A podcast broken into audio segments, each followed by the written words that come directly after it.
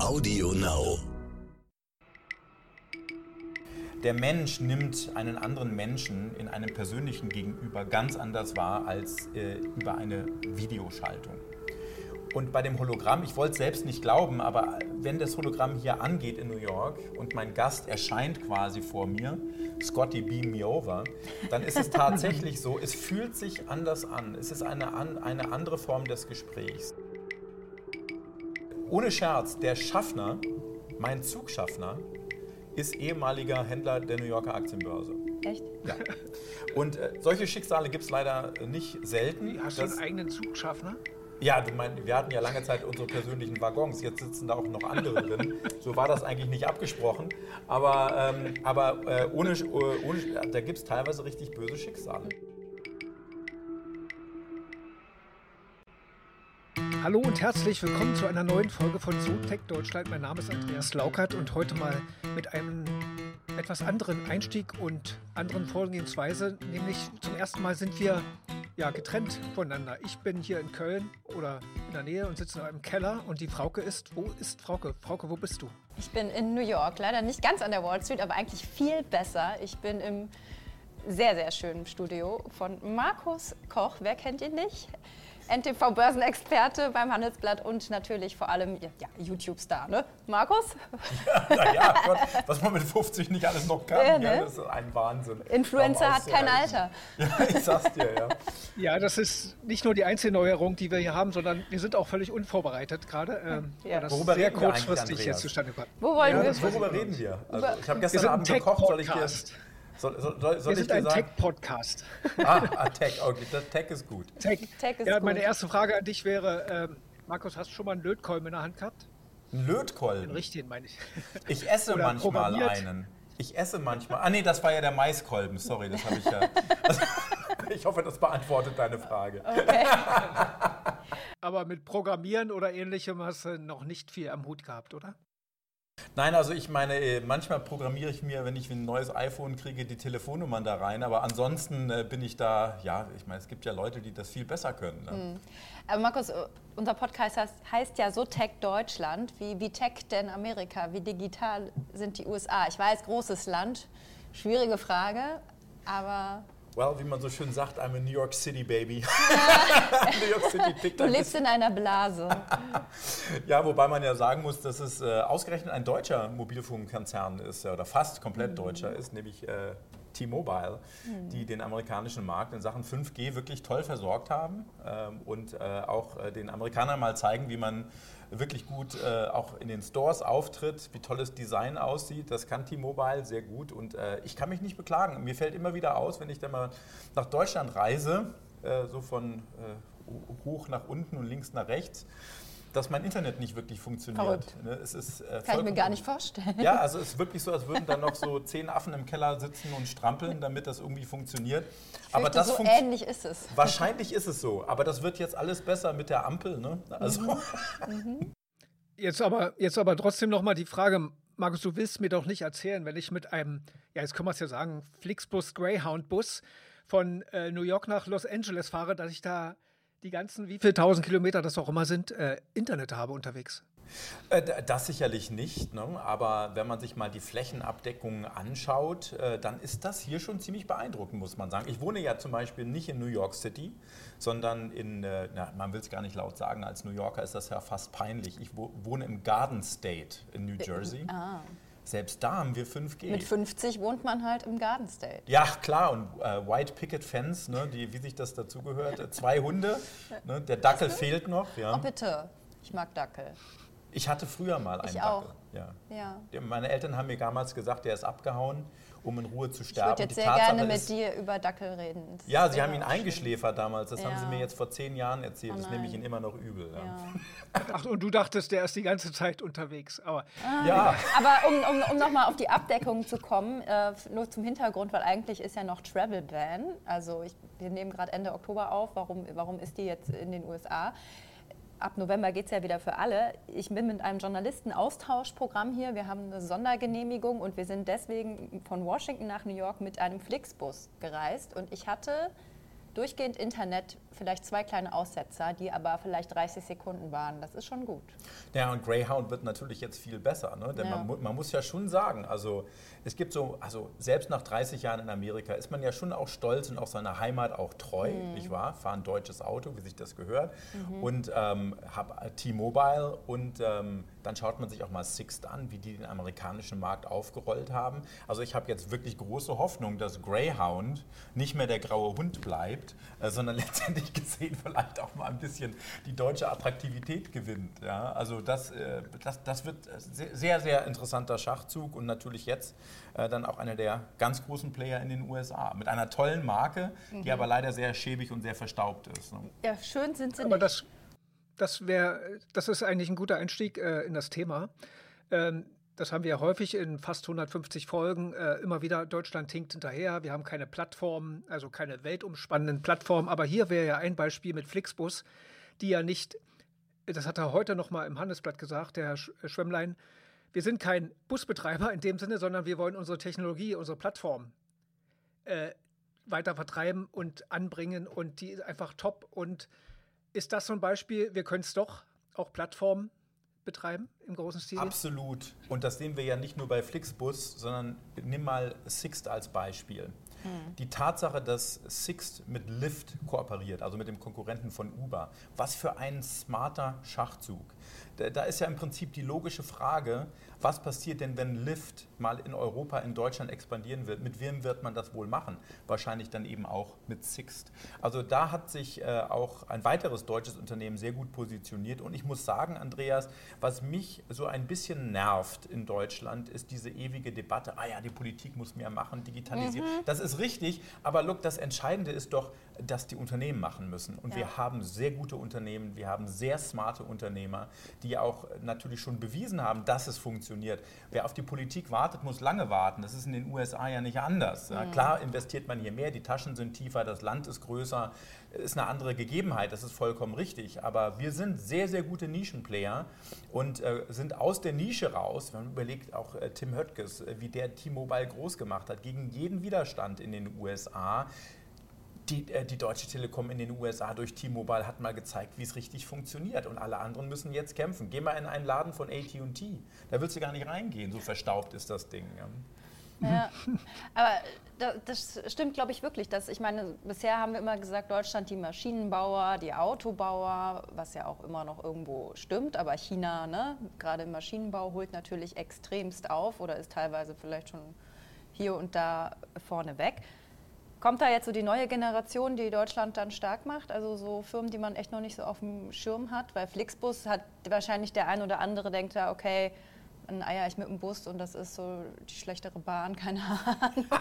du, also in den USA ist, ist, die Bahn ja noch. Also da können wir froh sein, dass NTV schon Farbfernsehen hat. Ja, ja. ja also wenn wir schwarz-weiß drehen würden in einem amerikanischen Zug, würde man denken, wir sind wieder in den 40er Jahren angelangt. Mhm. Ja? Also, es ist, also da, da, muss man schon sagen. Bei den Autos doch auch. ja, Gott, natürlich. Aber ich meine, das hast du jetzt gesagt. Bis auf Tesla natürlich, die ja auch die Deutschen ja. ein bisschen unter Druck gebracht gebracht haben, nicht wahr? Aber wie war das ja, noch bei dem Treffen von Elon Musk äh, in Berlin ne, äh, mit Laschet?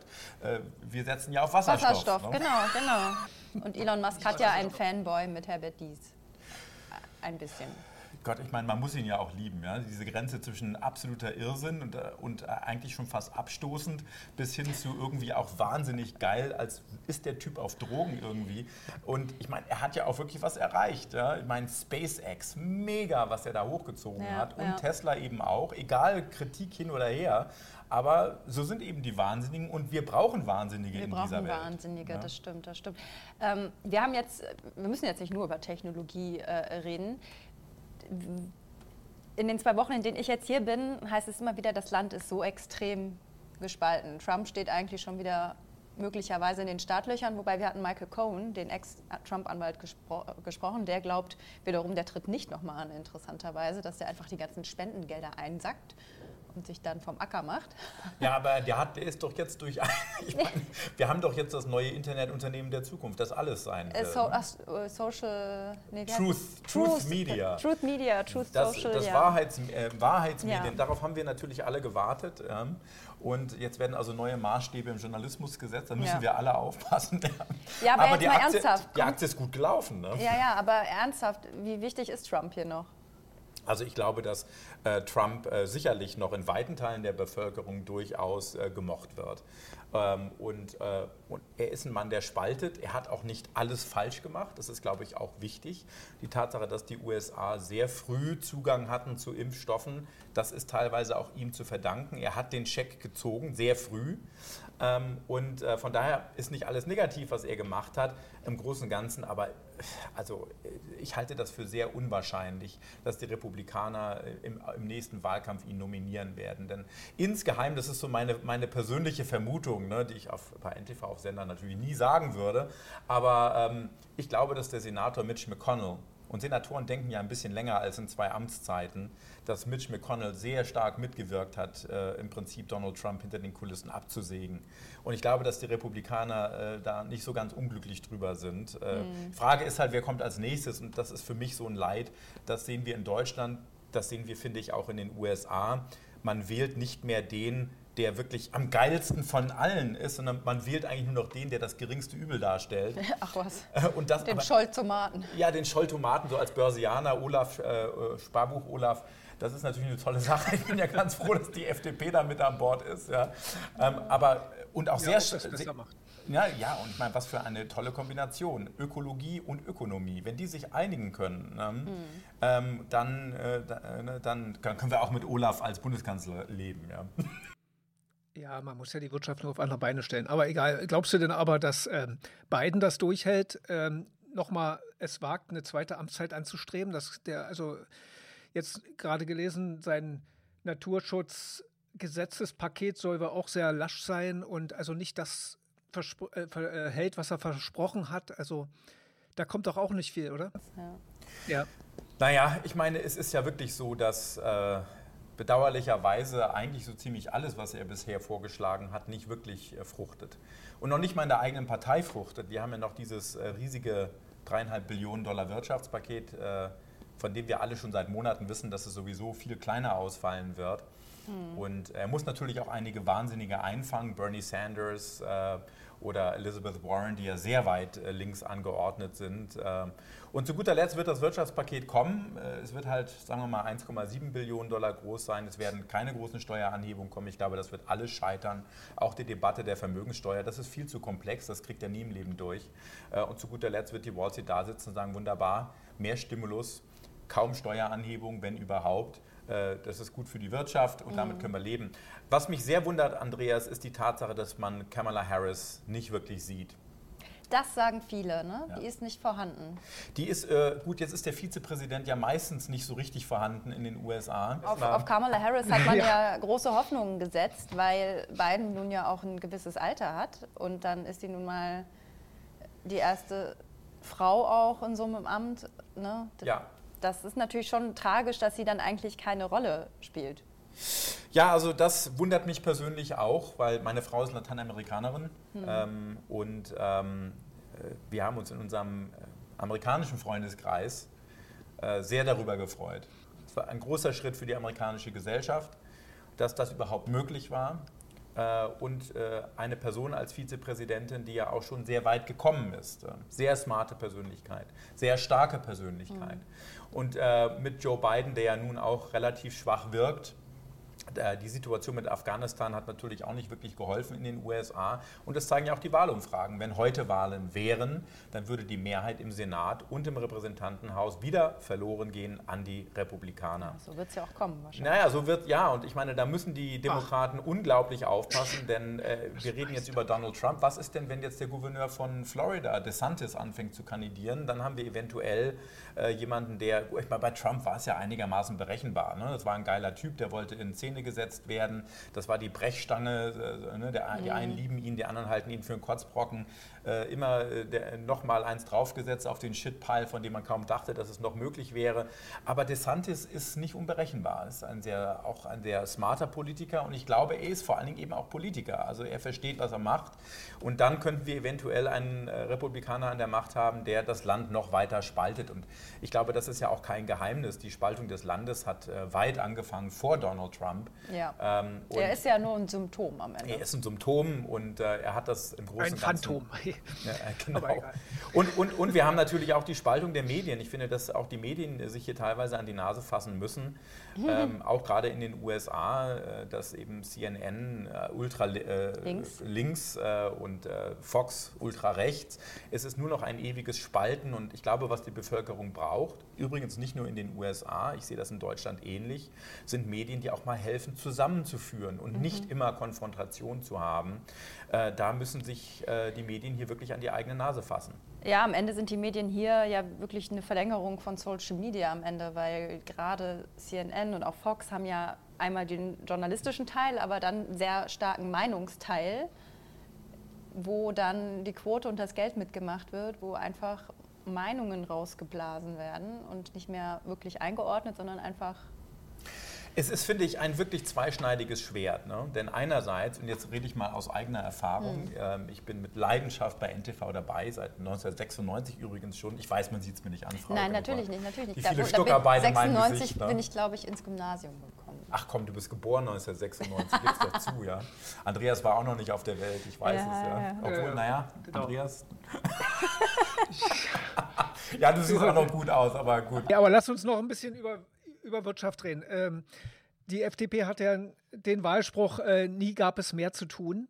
Und äh, um das mal noch ein bisschen auf die Spitze zu treiben, hat man gerade das Gefühl, dass unsere schöne, tolle, in Anführungsstrichen, Globalisierung, wie wir sie hatten, wo alles super funktioniert haben, wo wir vor anderthalb Jahren, zwei Jahren auf höchstem Niveau produziert haben.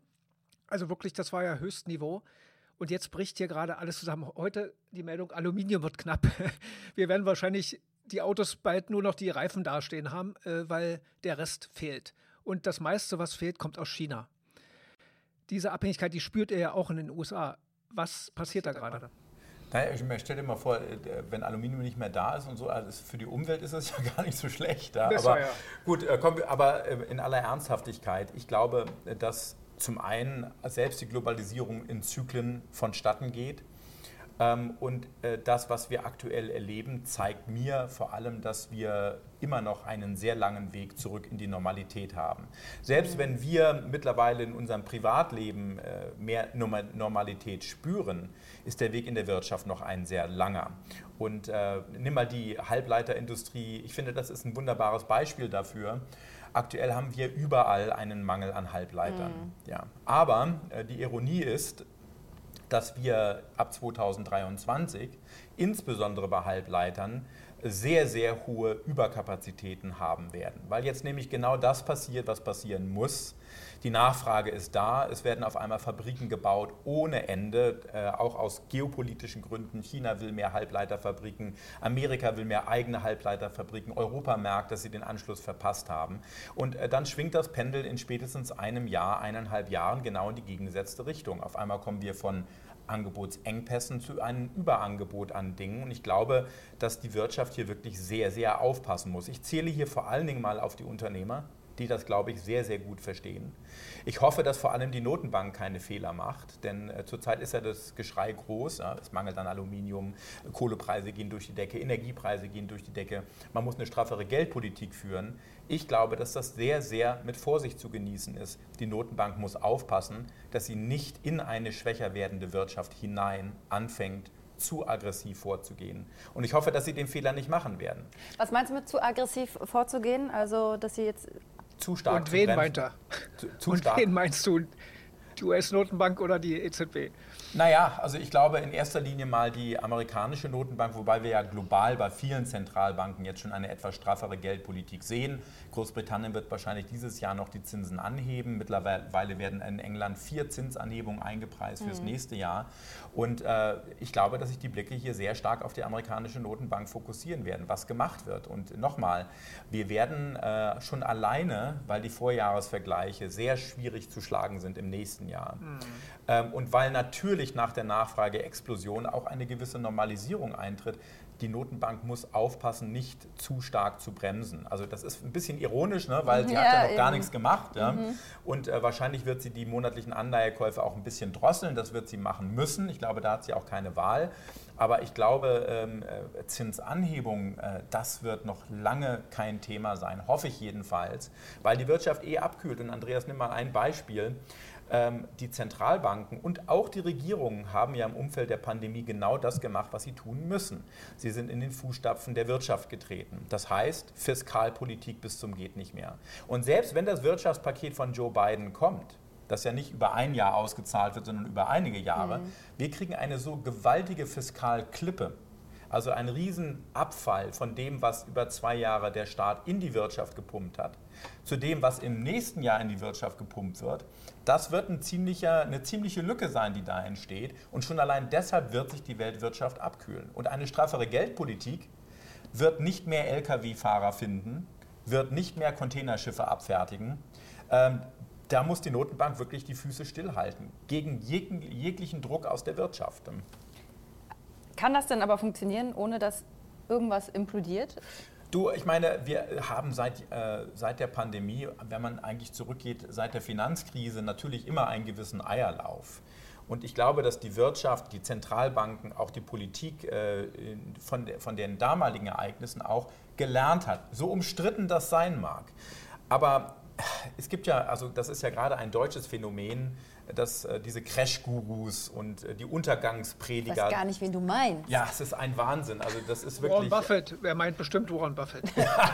genau, Warren Buffett. Oder Bill Gates. ich meine Werner Müller in Castro Brauxel. Ja. Ähm, die, ähm, ich meine, es ist wirklich ein deutsches Phänomen. Wir haben die Untergangspropheten. Der Deutsche liebt, die, hat den Hang zum Untergang. Ne? Mhm. Wenn in Deutschland nicht irgendwas untergehen könnte, dann haben wir eigentlich nichts zu feiern. Ne?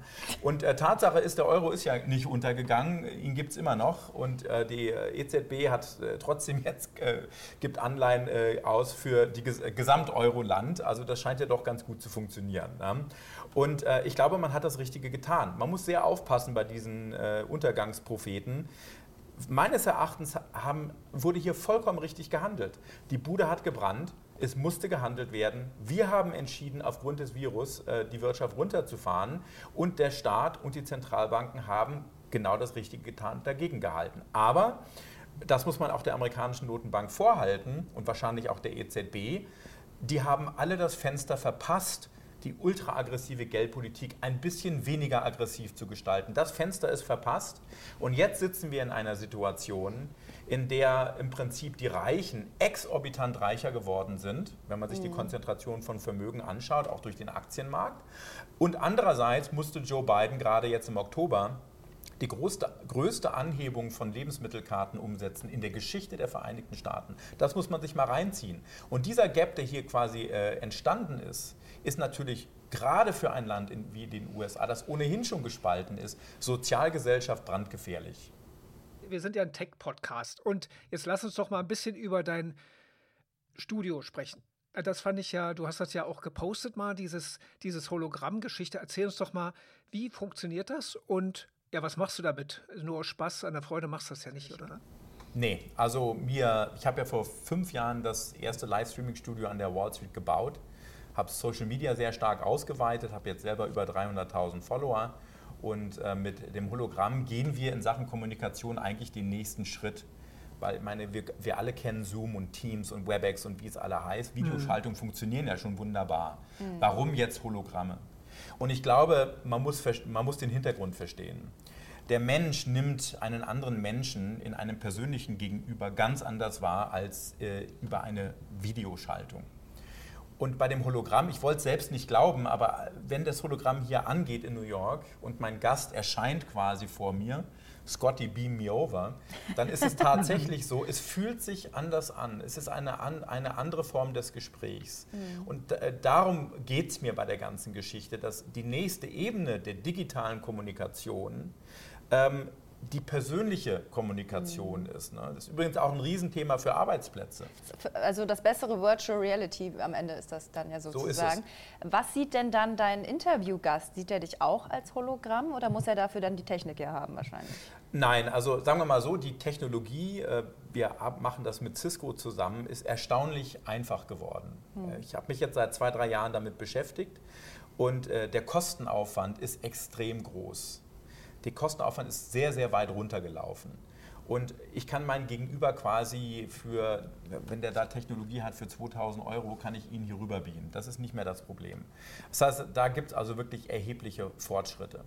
Ähm, ich glaube, dass vor allen Dingen in der Arbeitswelt, also das Thema Augmented Reality, Virtual Reality, aber Hologramme und 3D-Displays, mhm. dass das vor allen Dingen eine, wieder eine Gleichberechtigung herstellt. Ne? Weil gerade zum Beispiel in Deutschland wird ähm, Performance immer noch durch Anwesenheit gemessen. Ne? Wann kommt der Heiner mit seinem Aktenkoffer rein und steht da mal in seinem Aufzug und sitzt da, guck mal, und hast du gesehen, der Heiner ist erst um 8 Uhr gegangen. Ja, ne? also, Heiner hat heute viel geleistet. Der hat viel geleistet. Ja? Also äh, Performance durch Anwesenheit. Und wenn du jetzt ein, per Videokonferenz da reingeschaltet wirst, äh, hast du noch Pech, bist irgendwo äh, in einem Funkloch, äh, hast eine schlechte Internetverbindung, dann bist irgendwann, ist nicht mehr die Leitung schuld, sondern du bist persönlich dafür verantwortlich. Und ich glaube, dass dieses, äh, äh, der, der, ganze Prozess von Arbeit, auch durch die Pandemie, das merkt man ja gerade in den USA, die Leute wollen nicht mehr zurück ins Office. Mhm. Da findet eine Veränderung statt und da muss sich Technologie mit verändern. Und durch Hologramme, 3D, Virtual Augmented Reality, wird wieder eine gewisse ähm, Eben, äh, äh, wie sagt man, Ebenerdigkeit hergestellt. Manchmal fehlen mir die deutschen Worte zu lange in Amerika. Ja, ja, das sind immer die Leute. Gleichwertigkeit. Gleichwertigkeit äh, hergestellt. Ja. Und es äh, ist für mich eine große Erfahrung, ist auch wirklich was Produktionsaufwand betrifft im Studio hier selber. Äh, das ist wirklich, äh, das ist noch eine Kunst.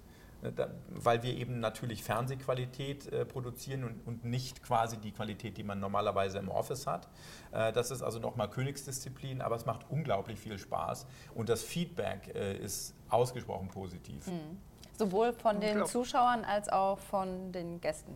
Ja, ne, also zum einen äh, ist es relativ einfach, Gäste zu bekommen, weil jeder oh, einmal Hologramm sein. Ne? Ja. Irgendwie, wie sieht denn das aus?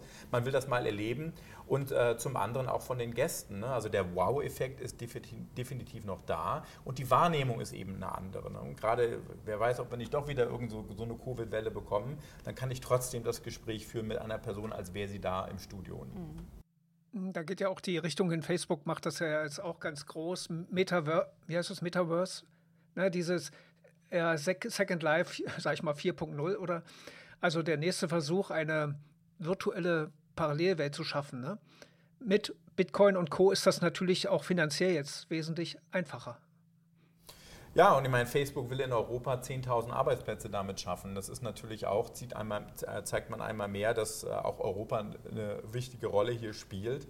Und äh, das, äh, also ich glaube, dass, der, dass wir noch lange nicht da angekommen sind. Äh, dass also letztendlich gesehen die Frage, ich meine, brauchst du jetzt diesen virtuellen äh, Room, den Facebook da vorgestellt hat? Das als ist Avatar? halt der Punkt. Hm. Es ist halt sehr umständlich. Ne? Es ist halt, dann bist du wirklich in der künstlichen Welt. Aber wenn du hier dir jemanden reinbeamst in dein normales Büro, ist das eine andere Qualität, als wenn du wenn, als wenn sich alle wie so Comicfiguren gegenüber sitzen. Es ist, es ist natürlich, finde ich, ein ganz normales Experiment. Und ich glaube, dass, äh, und das ist ja auch schön bei der Entwicklung einer neuen Technologie, dass mhm. äh, sehr, sehr viel experimentiert wird, vieles scheitert, äh, aber an anderer Stelle eben dann eben doch auch durchkommt.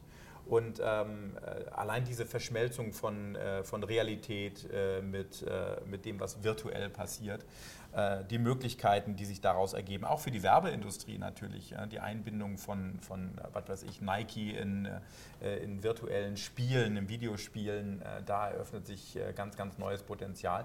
Ich glaube aber auch, dass man hier ähm, äh, dass sich hier die Spreu vom Weizen sehr schnell trennen wird. Also man, äh, ich glaube, schlafen darf man dann nicht. Äh, genauso wie die Finanzindustrie auch zu lange geschlafen hat in Sachen äh, Innovation und Vorsprung. Jetzt sind es die Payment Provider, die PayPals, die Squares dieser Welt, die den traditionellen Banken, wie man so schön sagt auf Englisch, a run for the money gibt.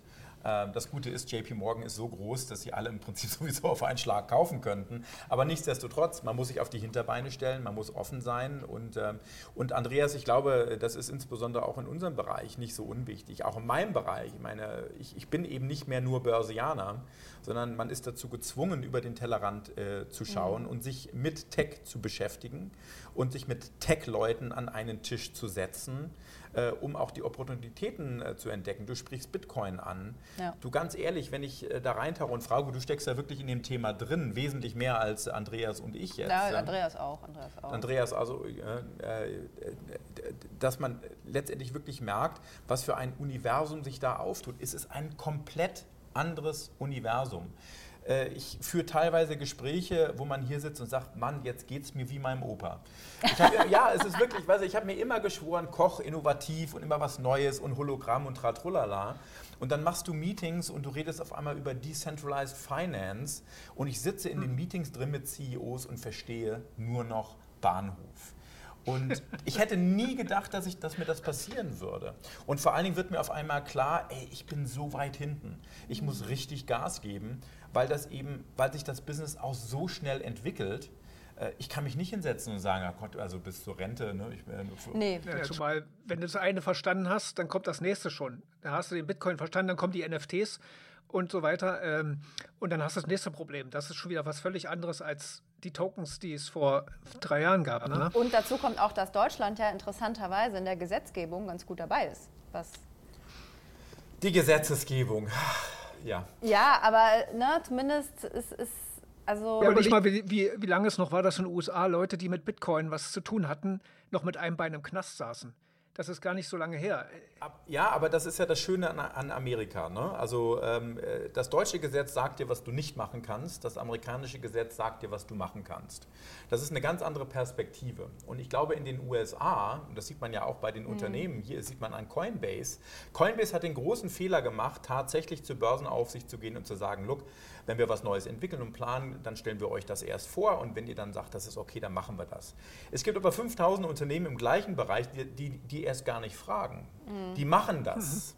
Und, ähm, und gerade weil die Regulatoren noch keinen klaren Rahmen haben und selber noch nicht wissen, wie sie das rahmen sollen, ähm, ist, glaube ich, der Weg einfach mal zu machen und die Regulatoren dann im Nachhinein zu mhm. zwingen, na, weil sie auch aufgrund der Relevanz des Themas, du hast jetzt ein Bitcoin Future ETF, ja, ja. das muss ich jetzt nicht unbedingt haben, ja, aber die Tatsache, dass es das gibt, die Tatsache, dass eines der größten Bitcoin Trust ETFs 40 Milliarden Dollar gerade beantragt, ein ETF zu werden, ja, geh da mal hin als Regulator, wenn das so weit mittlerweile durchgedrungen ist und regulier das nochmal.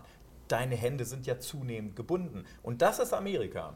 Das war übrigens genau das Gleiche, wenn ich jetzt mal zurückdenke, als die Traveler Group ähm, ähm, und ähm, wer war das noch? Die Traveler Group hatte fusioniert mit einem Brokerhaus. Das war damals gegen das Gesetz, aber man hat es trotzdem gemacht, weil der Konzern so systemrelevant geworden ist, dass die Regulatoren weichen mussten. Den ist gar nichts anderes übrig hm. geblieben. Mhm. Und ich würde mal sehr stark vermuten, dass es im Kryptobereich letztendlich genauso kommen wird. Ja, da haben uns aber Unternehmen, wir haben jetzt schon einige Interviews in dem Bereich geführt, auch gesagt, Sie haben lieber die Variante, Variante aus Deutschland. A, dass eine BaFin und auch ähm, ja, das Finanzministerium teilweise wirklich Expertise auf dem Gebiet aufgebaut haben und sagen, ja, ihr macht das ruhig, hier Anleihen über äh, Kryptowährung könnt ihr machen, den und die Vorgaben. Und dann waren denen alles klar, was sie durften. Fertig. Äh, da gab es kein Risiko, dass man irgendwie, oh Mann, mit dem Gesetz in Konflikt kommt. So, das war glasklar. Da waren wir die Ersten in Europa, in der Welt, glaube ich, die das hatten. Und mittlerweile haben wir da ein echtes, äh, ich glaube, gesetzgeberisch, glaube ich, einen Vorsprung. Äh, ja, Aber vielleicht also, ist es beides ein bisschen, ne? Also es ist, wahrscheinlich ist es die Kombination, denn also ich hatte gerade vor einigen Wochen jemanden aus, der, aus dem Krypto-Universum bei mir und der sagte auch, Luke, das Problem ist, in Amerika hast du eben, du weißt ja noch nicht mal, welche Behörde dich genau äh, reguliert. Mhm. Du hast teilweise Kämpfe, die auf Twitter ausgeführt werden zwischen der amerikanischen Börsenaufsicht und der Chicago Mercantile Exchange, wo sich beide äh, im Prinzip äh, streiten.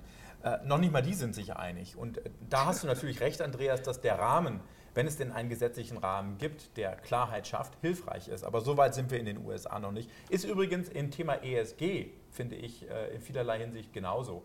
Im Thema ESG äh, müssen sich die Regeln auch noch klarer definieren. Es müssen sich die Strafen definieren. Das ist alles im Prinzip ein Entstehungsprozess. Ist übrigens der gleiche Entstehungsprozess, den wir Ende der 90er Jahre auch hatten, als das Internet geboren wurde. Ne? Wenn du überlegst, dass wir heute noch ich meine, Amazon und Facebook sind alle Jahr, Jahrzehnte alt und wir haben immer noch keine klare Regulierung und, und, und keiner weiß genau, also nimm mal die Walsey. Walsey sitzt da und sagt, ah, Regulierung und wieder Anhörung mit Zuckerberg und so. Na, wie viele Anhörungen hast du jetzt? Mal? Ja, passiert eh nichts. Ja. Also irgendwann wird vielleicht was passieren, aber ich meine, wovon reden wir? Ich, muss ich auf dem Sterbebett liegen, bis wir so weit sind? Das ist nochmal 10 Jahre oder 20 Jahre. Äh, komm, 30. Ja, drei, danke. 40. Ich wusste schon. aber äh, wenn wir mal so langsam Richtung Ende denken, vermisst du die Wall Street? Du bist ja auch lange nicht da gewesen, ne? Überhaupt nicht. Ähm, ich, äh, nein, also es war, es war eine geile Zeit. Äh, bin, es war eine geile Zeit. Ja, nee, super. Also es ist äh, wirklich toll. Look, worum geht es denn an der Wall Street? An der Wall Street geht es darum, Geld zu verdienen. Äh, und um Geld Medien. Und, äh, ja, Gott, ich meine. Wir meinen ja den physischen Handel, ne? Also wir meinen ja das Parkett. Also ja, du, das Parkett, das habe ich auch zu Hause bei mir in der Küche. Ja, äh, da haben wir auch Parkett. Und, und ähm, an der Wand. Ja, und ich kenne die Leute übrigens, ohne Scherz, der Schaffner, mein Zugschaffner, ist ehemaliger Händler der New Yorker Aktienbörse. Echt? Ja. Und äh, solche Schicksale gibt es leider nicht selten. Hast du einen eigenen Zugschaffner? Ja, du meinst, wir hatten ja lange Zeit unsere persönlichen Waggons, jetzt sitzen da auch noch andere drin. So war das eigentlich nicht abgesprochen. Aber, ähm, aber äh, ohne, äh, ohne, da gibt es teilweise richtig böse Schicksale mhm. natürlich. Ne? Aber du, das Parkett war eine tolle Zeit. Ich bin froh, als ich 96 dort angefangen habe, das mit 5000 Händlern da unten miterleben zu dürfen, die Spielchen mitzuerleben, die Tradition. Haben wir ja alle gemeinsam miterlebt, auch bei NTV. Und jetzt ist es eben Blick nach vorne, weitermachen immer noch Geld verdienen. Es geht immer noch um Wall Street. Die Zeiten ändern sich. Sie werden immer spannender. Sie waren ohnehin nie langweilig. Und es wird immer nur um eine Frage gehen. Und eine Frage, die uns sowieso durch unser ganzes Leben äh, führt. Was passiert als nächstes? Und, äh, und die Frage wird an der Börse nie weggehen. Die wird im Übrigen auch im Kryptobereich nie weggehen. Ne? Aber ich glaube, die Frage, die können wir dann noch bei einer Wiederholung dieses Gesprächs beantworten, dann vielleicht in Deutschland, wenn du ja, mal wieder vor. Es geht auf alle Fälle weiter. Also ja. immer nach vorne. Halleluja. Die Zeit geht immer nach vorne. Halleluja. Oh mein Gott, was für ein schönes Ende. Es geht auf jeden Fall weiter, yeah. Andreas. Ja, genau, das war philosophisch. Ja, Markus. Ein Philosophie am Ende. Danke, dass ich neben Dank, dir Markus. sitzen heute. Ja, unglaublich, ja. Wir werden jetzt ja. erstmal eine chemische Dusche machen müssen oder sowas. Ja? Das ist, weil wir zu nah saßen. Nein. Okay. Seid ihr denn geimpft auch? Ja, ja natürlich. Ja, du, vor allem gegen Grippe seit gestern. Ja. Oh, sehr gut. Ja, also von daher. Aber ich, so. ich bin so durchgeimpft, ist es kaum noch auszuhalten. Ne? Selbst der Hund wird nicht mehr krank, wenn er nicht sieht. In diesem Sinne. Ja. ja, in diesem Sinne, Markus, lass uns jetzt Tschüss sagen. Tschüss. Vielen Dank. Dankeschön. Bis dann. Ciao.